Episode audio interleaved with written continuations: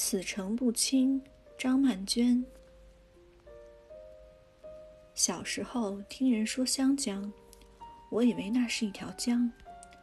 后来听人说香港，又以为是一个港。成年以后出游东方之珠，才知它流丽似江，繁嚣若港，还背负着民族的屈辱、历史的沧桑、不能自主的命运。这也是座城，曾以他的颠覆成全了白流苏，也成全了张爱玲。历史上倾国倾城的女子大抵如是，只是她们自己并不知道。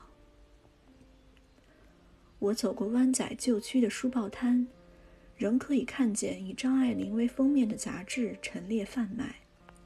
她的黑白相片夹杂在那些鲜艳夺目的影视明星与光怪陆离的寻奇搜异之间，格外显出一种旧时代的迷离感伤。苍凉吗？张爱玲已说到绝，说到尽，又以生命去实践。我遂晋升，随着人群搭上已有九十年高龄的电车，是张爱玲乘坐过的木椅，行走过的轨道吗？一九九五年秋天，在香港停留的日子，搭乘叮叮作响的电车，晃晃悠悠往上环去。